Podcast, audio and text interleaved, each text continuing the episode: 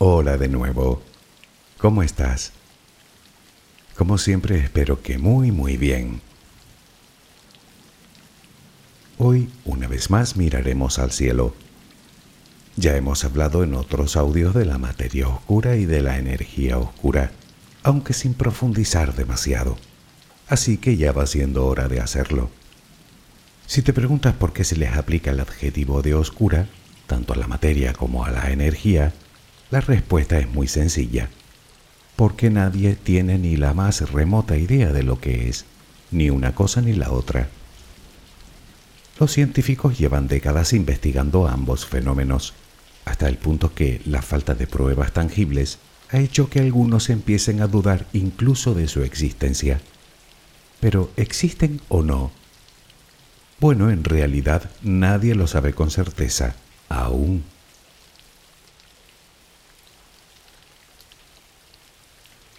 Sabemos lo que es la materia y sabemos lo que es la energía.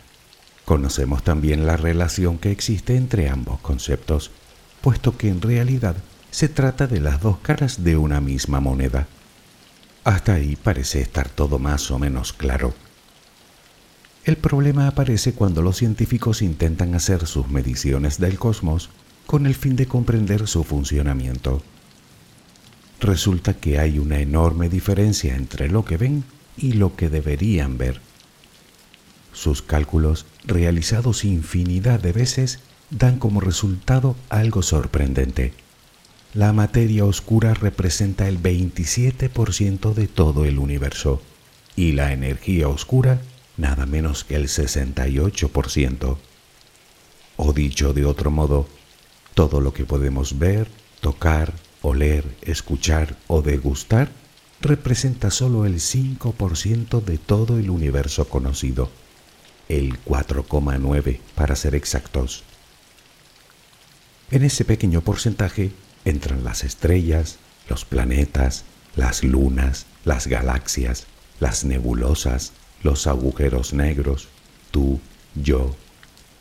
El 95% restante es simplemente un misterio. Se trata de algo que no podemos detectar ni con los más modernos aparatos. Esto nos lleva a deducir que la materia y la energía que conocemos no son ni mucho menos la generalidad en el universo, sino más bien algo anecdótico. Pero si no sabemos lo que son, ¿por qué las llamamos materia y energía? Es más, si no somos capaces de detectarlas, ¿cómo es que sabemos que existen? Bueno, déjame acompañarte un rato mientras te duermes y hablaremos de ello. Relajemos primero cuerpo y mente.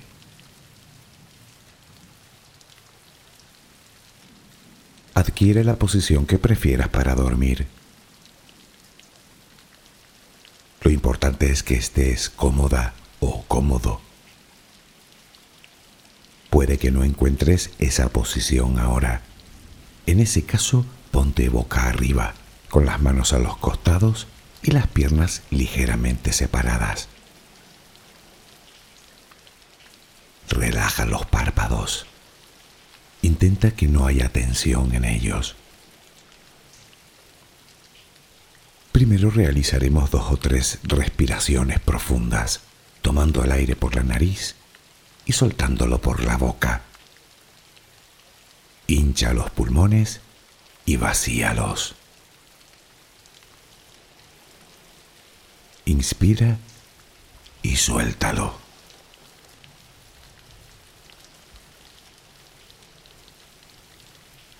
Ahora haremos una inspiración por la nariz, mantendremos el aire un par de segundos, durante los cuales mostraremos gratitud por lo que somos, por lo que tenemos, por lo que el universo nos ha dado y por lo que nos ha de dar. Luego suelta el aire también por la nariz. Repítelo dos o tres veces más.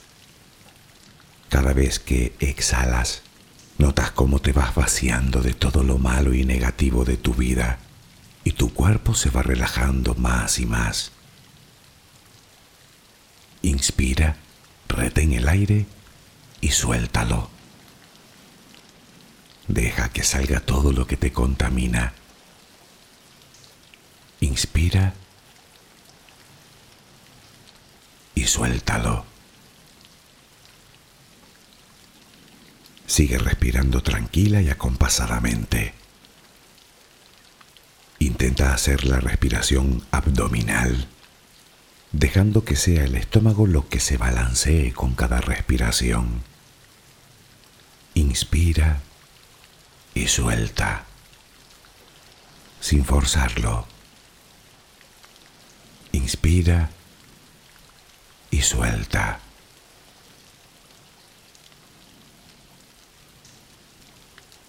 Ahora piensa en tus pies, apoyados sobre la cama. Notas cómo se van relajando cada vez más el pie derecho, el pie izquierdo. Ambos quedan totalmente relajados. Centra tu atención en las piernas, desde los tobillos hasta los muslos. Siente como todos los músculos se van relajando.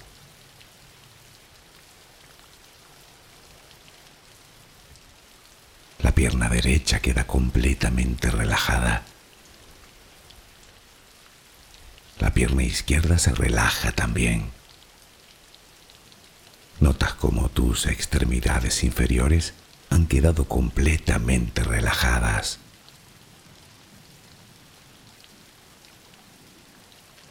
Toma conciencia de tu cadera. Nota cómo se va relajando también se relajan los glúteos. Notas el peso de toda la zona.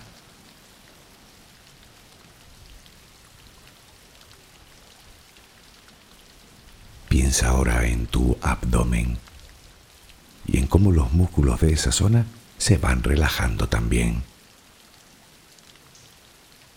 Nota el alivio con cada exhalación.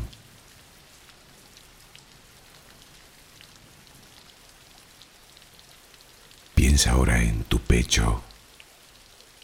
Nota cómo se relaja lentamente, cada vez más.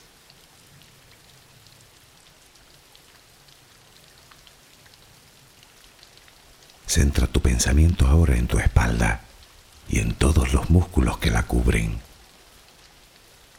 desde la cadera hasta el cuello. Sientes como poco a poco se van relajando.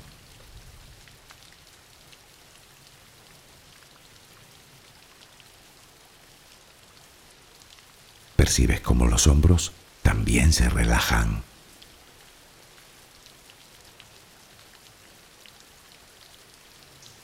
Tu brazo y antebrazo derecho. Tu mano derecha. Los dedos de esa mano Nota el peso en su conjunto.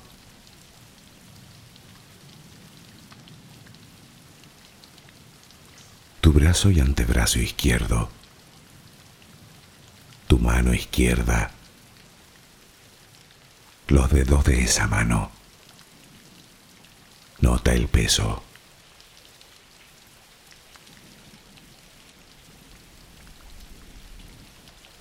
Dirige ahora tu atención al cuello Piensa en él. Siente como todos los músculos se van relajando.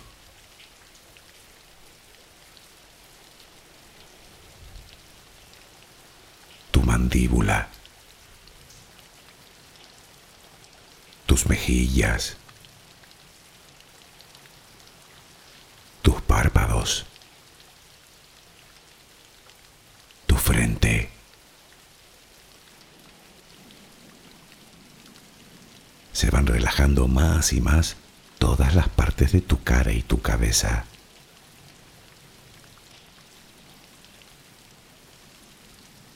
A cada instante sientes como tu cuerpo se va relajando más y más.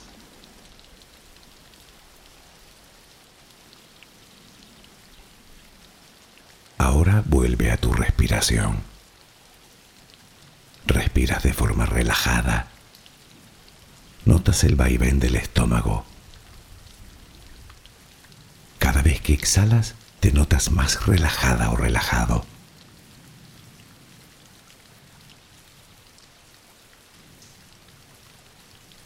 Frente a ti aparece una luz. Mírala. Está ahí. Es como si viniera de todos lados. Es una luz muy bella y tranquilizadora. Ella quiere llegar hasta ti y tú la dejas porque sabes que esa luz es amor.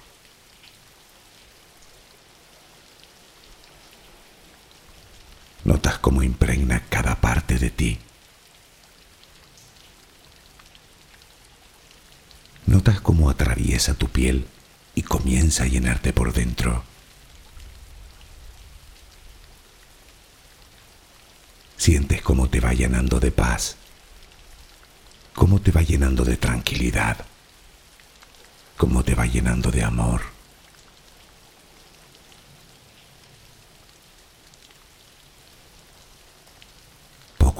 Desapareciendo de ti todo rastro de preocupación. Poco a poco, cada rincón oscuro de tu cuerpo se va llenando de esa suave luz. Sientes cómo te va purificando por dentro y por fuera.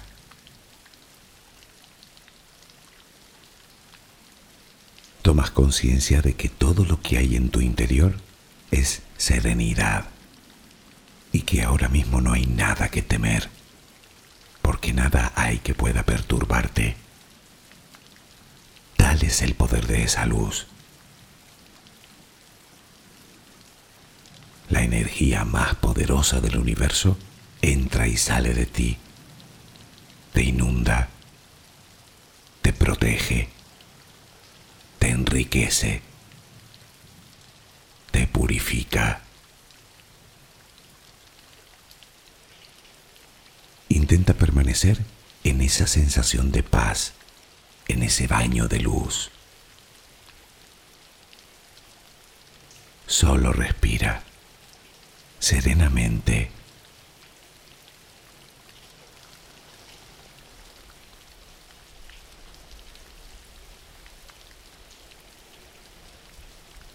Llevamos siglos contemplando el firmamento, intentando averiguar cómo funciona el cosmos. Para ello hemos desarrollado avanzados instrumentos que nos permiten ver y comprender objetos que se encuentran a distancias más que increíbles e inconcebibles. Ya sabes que el mayor problema que tienen los científicos a la hora de estudiar el universo es precisamente su tamaño. Es verdaderamente descomunal. Por eso la única forma que tenemos de estudiarlo es observándolo. Eso sí, Gracias a modernas herramientas, somos capaces de captar no solo la luz visible, sino todo el espectro de ondas electromagnéticas, ondas de radio, microondas, rayos X, infrarrojos, rayos ultravioleta, rayos gamma. Precisamente gracias a esas herramientas hemos podido observar hasta lo que no se puede ver.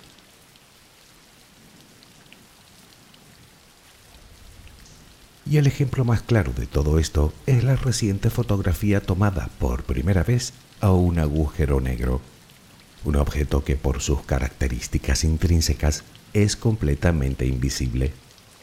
Sin embargo, sí que pudimos captar la radiación de alta energía que emite por sus campos magnéticos, al igual que los gases muy calientes a millones de grados de temperatura que se mueven en sus alrededores y que emiten gran cantidad de rayos X. Por cierto, la imagen obtenida es sorprendentemente parecida a lo que los científicos habían anticipado, aunque tampoco debemos extrañarnos. Al fin y al cabo, el conocimiento que tenemos de la materia se extiende a todo el universo, puesto que todo él está compuesto por los mismos elementos, siempre y cuando, eso sí, hablemos de materia ordinaria también conocida como materia bariónica.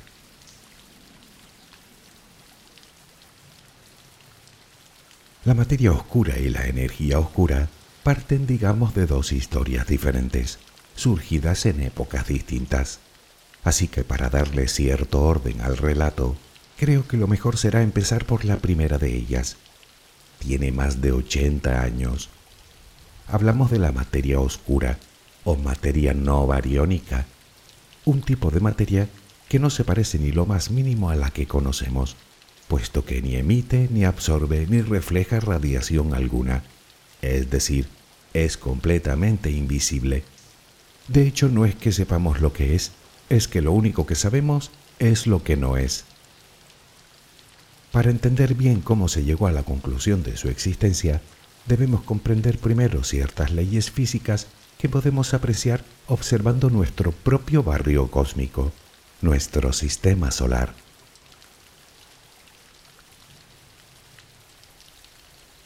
Para que un planeta orbite alrededor de una estrella de forma estable, se requiere de un equilibrio de fuerzas.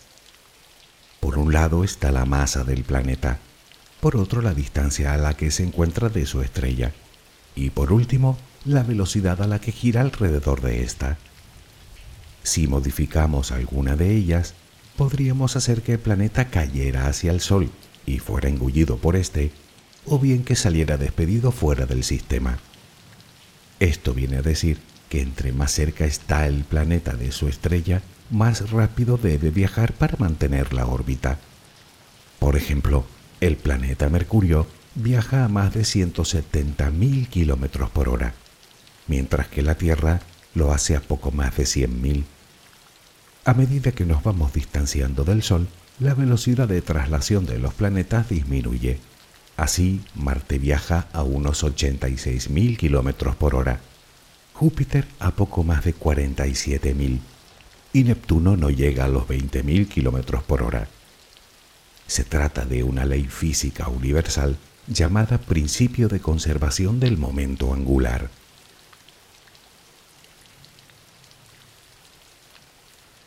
En 1933, un científico del Caltech llamado Fritz Zwicky observaba un cúmulo de galaxias intentando medir la velocidad a la que se movían. Según la cantidad de materia visible, tanto la velocidad de giro de las galaxias como la velocidad a la que orbitaban unas con otras debía ser mucho menor. Para justificar lo que estaba observando, necesitaba que hubiera mucha más materia de la que había. Así que hizo una estimación de la suma de las masas de todas las galaxias del cúmulo y llegó a una sorprendente conclusión. Para que las cuentas cuadraran, el cúmulo debería tener 400 veces más masa de la que podía ver a través del telescopio.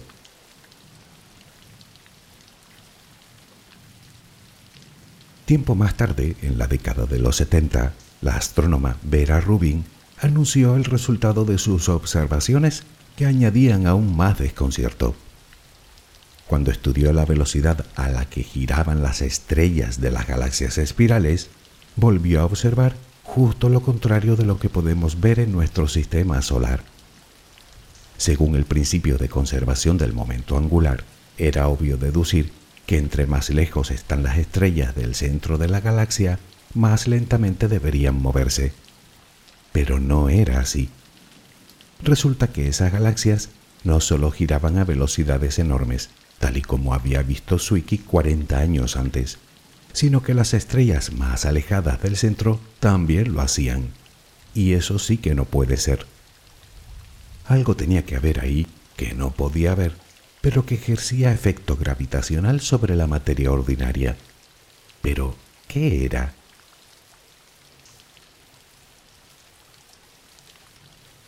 Hoy en día seguimos sin saberlo, aunque sí hemos comprobado que existe muchísima más materia oscura en el universo que materia ordinaria. Y no hablamos de lugares lejanos. Nuestra Vía Láctea, sin ir más lejos, está repleta de ella, aunque por más que miremos no logramos ver nada. No obstante, esta no es la única prueba con la que cuentan los científicos. La otra es lo que llaman lente gravitacional. La gravedad es la curvatura del espacio en presencia de la materia. Pues imagina que te pones a observar un cúmulo de galaxias muy lejanas pero la imagen está algo distorsionada. Es como si pusieran delante una lente que curvara la luz, pero no hay lente. Es obvio que para que eso ocurra se necesita gran cantidad de materia, materia que sigue sin aparecer por ningún lado.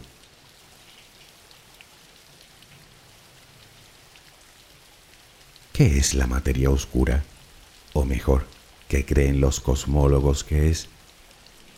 Bueno, como te dije, sabemos lo que no es materia ordinaria. En cualquier caso, existen varias teorías que intentan explicarlo, aunque casi todas coinciden en que debe de tratarse de algún tipo de partícula desconocida, muy pequeña, de la cual solo sabemos que tiene masa, ya que produce gravedad, es decir, que curva el espacio. Aunque de ella no sabremos nada más hasta que demos al menos con una suponiendo naturalmente que sea una partícula. Digo esto porque después de décadas de infructuosa búsqueda, algunos científicos empiezan a contemplar otras alternativas.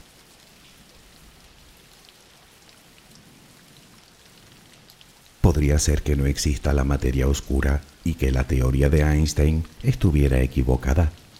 La cuestión es en qué, porque en determinados casos se cumple a la perfección Puede que la ley de conservación de la que hablábamos antes no se cumpla a gran escala, o que haya algo que se nos escapa de ella que no logramos entender. Algunos relacionan la materia oscura con la teoría de cuerdas, que como sabes propone un universo con 11 dimensiones, 10 espaciales y una de tiempo. Tal vez la materia oscura se encuentre en una dimensión inaccesible para nosotros, y por eso no la podemos detectar y lo único que nos llega es su gravedad, que sí traspasa las barreras dimensionales. De momento nadie lo sabe, entre otras cosas porque no hay prueba alguna que corrobore ninguna de las teorías puestas sobre la mesa. Sin embargo, las observaciones no dejan lugar a dudas. Eso, lo que quiera que sea, está ahí, y en grandes cantidades.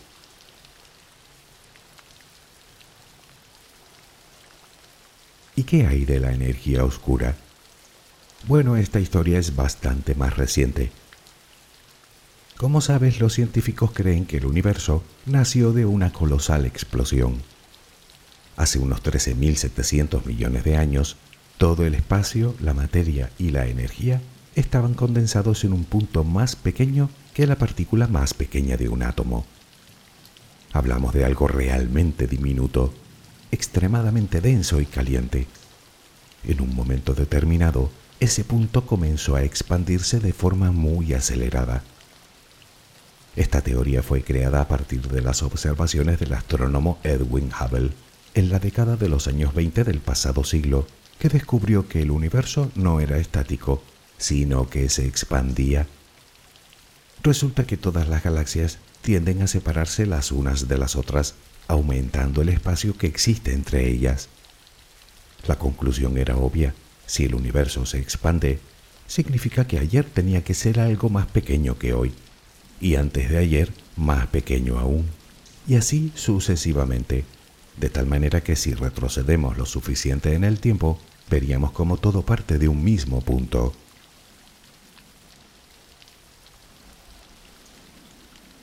Ahora bien, Pensemos en una explosión, un petardo, por ejemplo, de esos que suenan en las fiestas.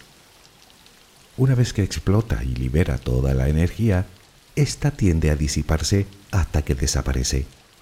Es decir, que va de más a menos. Teniendo en cuenta que el universo nació de algo así como una explosión, se supone que la expansión debería ir frenando, más teniendo en cuenta la gravedad que hace que las galaxias ejerzan atracción las unas con las otras. Si además le sumamos la descomunal cantidad de materia oscura que produce aún más gravedad, lo lógico sería pensar que con el tiempo la expansión debería detenerse y empezar un proceso inverso, es decir, que el espacio debería empezar a contraerse hasta terminar en la singularidad inicial. Por lo tanto, si todo comenzó con un Big Bang, todo debería terminar con un Big Crunch, una gran implosión. Por efecto rebote, esta nueva singularidad volvería a crear otro Big Bang que más tarde se contraería y así sucesivamente en un proceso cíclico. Al menos eso es lo que nos decía el sentido común.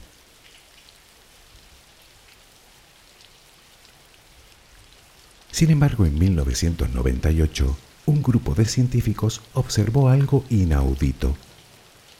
El universo no solo se expandía, sino que cada vez lo hacía a más velocidad. Es decir, que su expansión se estaba acelerando. Y eso no es precisamente lo que uno espera como resultado de cualquier explosión. ¿Cómo es eso posible? Alguna fuerza debe estar causando esa aceleración. Los científicos la llamaron energía oscura. ¿Pero qué es exactamente? Bueno, en realidad sigue siendo otro misterio.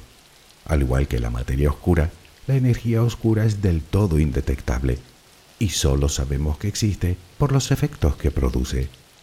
De hecho, todavía no existe una definición exacta de la misma, porque ni siquiera sabemos si es o no energía propiamente dicho.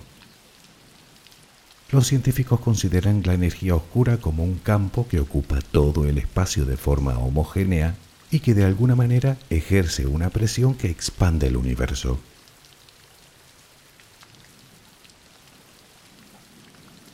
Tal vez te preguntes cómo es posible saber que el universo se hace cada vez mayor, cuando la realidad es que parece todo tan estable. Bueno, la explicación es razonablemente sencilla observando el espectro de la luz que nos llega de otras galaxias. Seguro que habrás oído hablar del efecto Doppler, que se aplica al sonido. Te pongo el ejemplo más sencillo.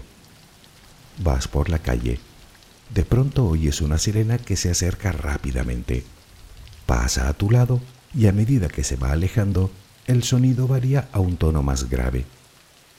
Hay un aumento o disminución de la frecuencia de la onda a medida que la fuente que lo produce se acerca o se aleja. O dicho de otra manera, cuando se acerca el vehículo, las ondas se comprimen y suenan en un tono más agudo. Cuando se aleja, las ondas se expanden bajando el tono. Bueno, pues con la luz sucede exactamente lo mismo, puesto que también hablamos de ondas, en este caso electromagnéticas, solo que en vez de cambiar de tono, cambia de color. Si seguimos con el ejemplo del vehículo, podríamos decir que cuando se acerca lo veríamos con tonos azules y cuando se aleja veríamos como el azul se torna en rojo. A este efecto lo llaman corrimiento al rojo o desplazamiento al rojo.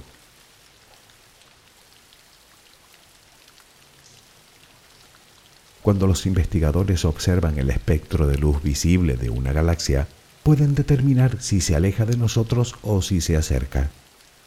Pues bien, resulta que miren a donde miren, todo se aleja de nosotros y las galaxias las unas de las otras. Pues al analizar su luz, resulta que en todas predomina el rojo. Pero hay que tener algo en cuenta. Cuando miramos al cielo, de alguna manera viajamos en el tiempo. Por ejemplo, si observamos una galaxia que se encuentra a 100 millones de años luz de nosotros, en realidad la vemos como era hace 100 millones de años. Cuando la luz partió de ella, en la Tierra reinaban los dinosaurios.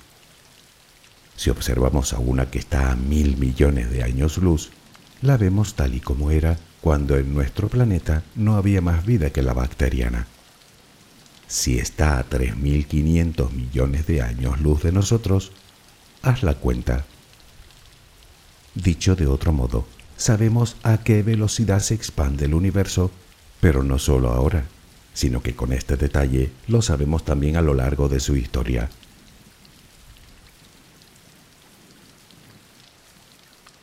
Te cuento esto porque los científicos han descubierto que la energía oscura no ha estado siempre aquí.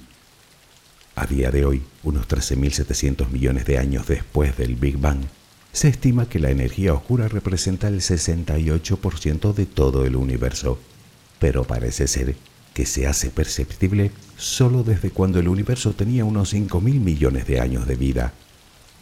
Según los cosmólogos, cuando su vida era de tan solo unos 380.000 años, la energía oscura era cero, mientras que la cantidad de materia oscura en aquel entonces era de dos tercios del total. Lo que se deduce de esto es todavía más enigmático. la energía oscura apareció en algún momento de la historia del universo y además sigue apareciendo a medida que se expande.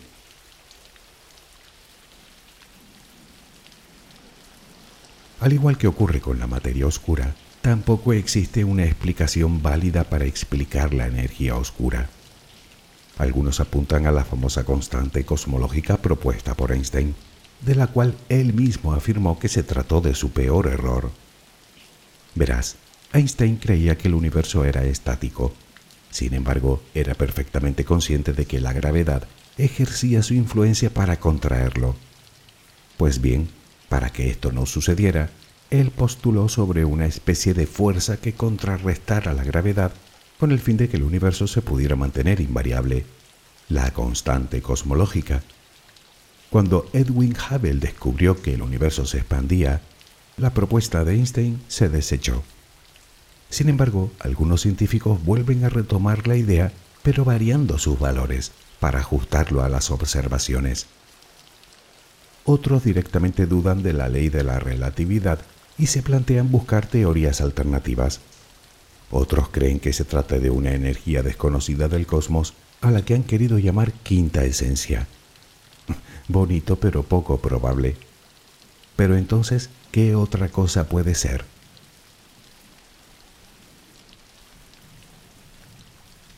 Algunos investigadores han propuesto una alternativa tanto a la materia oscura como a la energía oscura.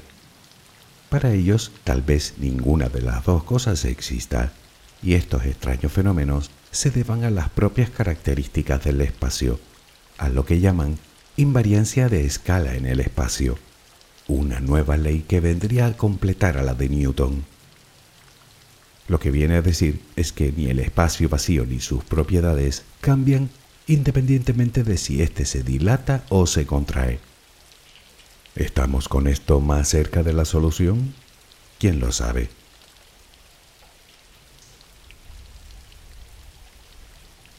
El universo se empeña en guardar celosamente sus secretos. Siempre lo ha hecho. Y no son solo estos los únicos misterios que nos esconde. Por ejemplo, el multiverso o los agujeros negros que aunque los hayamos visto, seguimos sin saber con certeza lo que ocurre en su interior, o los magnetares, o los neutrinos, o la vida misma. Suerte que los humanos somos curiosos por naturaleza, y estoy completamente seguro de que tarde o temprano encontraremos las respuestas. ¿Qué conclusiones sacamos del tema de hoy? Poca cosa, la verdad, salvo que no tenemos ni idea del 95% del mundo que nos rodea aunque por otro lado, eso también significa que tú y yo estamos hechos de materia, podríamos decir que exótica, puesto que es la más escasa del universo. Lo que dicho así tampoco suena tan mal. En cualquier caso, parece que 2400 años después nos sigue viniendo al pelo aquella célebre frase de Sócrates, solo sé que no sé nada. Puede parecer descorazonador, pero yo creo que siempre ha sido un magnífico punto de partida en nuestra aventura del conocimiento. ¿No te lo parece a ti? Espero que mañana tengas una maravillosa jornada. Que descanses. Buenas noches.